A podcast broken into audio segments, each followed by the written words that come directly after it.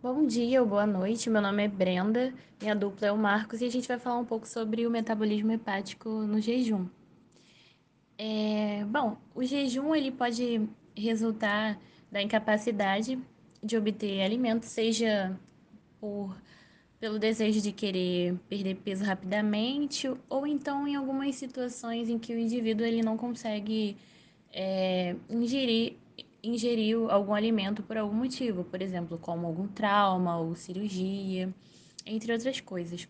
E na ausência do alimento, os níveis de glicose, aminoácidos e triacilgliceróis, eles acabam caindo, acarretando num declínio na secreção de insulina e um aumento na liberação de glucagon.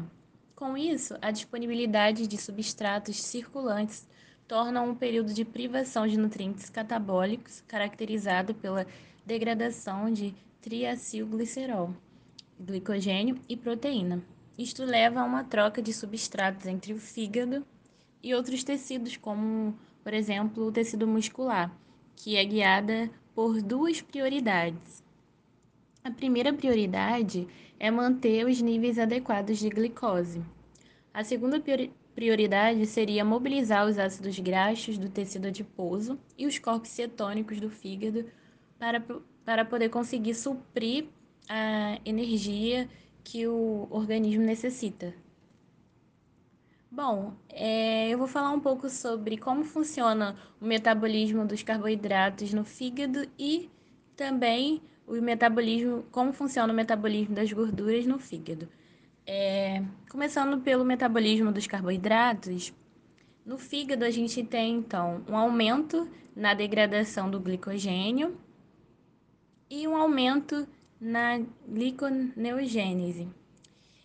É, a síntese de glicose e sua subsequente liberação na circulação, na circulação são funções hepáticas é, muito importantes no jejum. São, são vitais, né? Os esqueletos de de carbono para a gliconeogênese, eles se iniciam a, é, a partir de quatro, entre 4 a 6 horas após a, a última refeição que a pessoa ingeriu.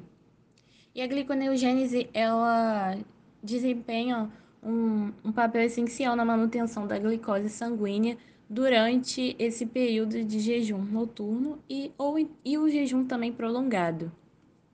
E o fígado ele utiliza primeiramente a glicogenólise e a seguir a gliconeogênese para poder manter os níveis de, de açúcar no sangue, ou seja, a glicemia, e sustentar o metabolismo energético do cérebro e de outros tecidos.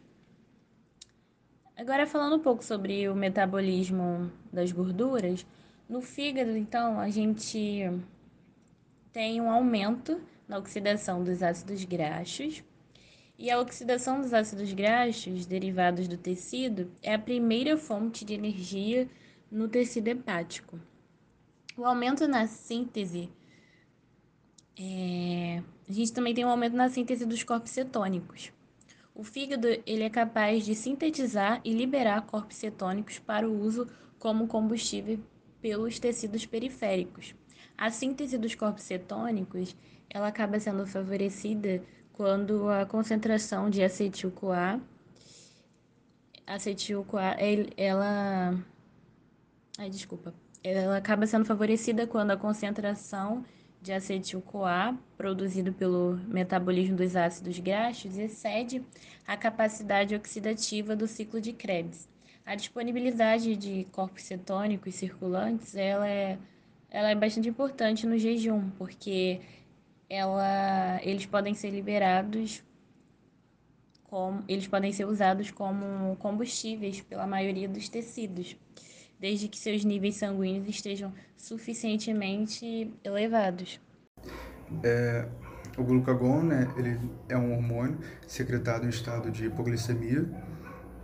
Ele tem diversas funções. Uma delas é aumentar o nível de AMP cíclico isso acaba promovendo a quebra do glicogênio do fígado por meio da enzima glicogênio fosforilase. Ele também acaba suspendendo o glicogênio sintase é, devido à fosforilação das enzimas né, desencadeadas pelo AMP cíclico, que foi aumentado por esse hormônio, no caso. Ele também atua no consumo da glicose no fígado. É, a glicose no, a glicose no fígado né, não pode ser utilizada, ele impede que isso, que isso aconteça através da, da quebra dessa, dessa glicose, né, através da glicólise, pois essa glicose vai ser usada né, para é, gerar energia. Só que ao mesmo tempo ele, é, ele está produzindo mais glicose é, através da gliconeogênese. É uma via que está sendo ativada é, também por conta dele, que vai gerar cada vez mais glicose. E isso só está acontecendo pela diminuição da frutose 2,6-bifosfato, é, que é um inibidor alostérico da frutose 1,6-bifosfatase, que é uma enzima gliconeogênica ou seja, ela é uma enzima que ela induz, né, que ela encaminha a via gliconeogênese para ser aumentada, né, para produzir cada vez mais glicose. Ele também atua na, na inibição de outras enzimas, como por exemplo a piruvato-sinase, que transforma o fosfenol piruvato em piruvato. Se isso não está acontecendo, então esse piruvato não está não tá indo para o ciclo de Krebs para ser para ser oxidado, então esse fosfenol piruvato tem sua quantidade aumentada. Assim, esse fosfenol piruvato acaba aumentando né, é, de quantidade e, enfim, acaba também favorecendo a via da, da gliconeogênese.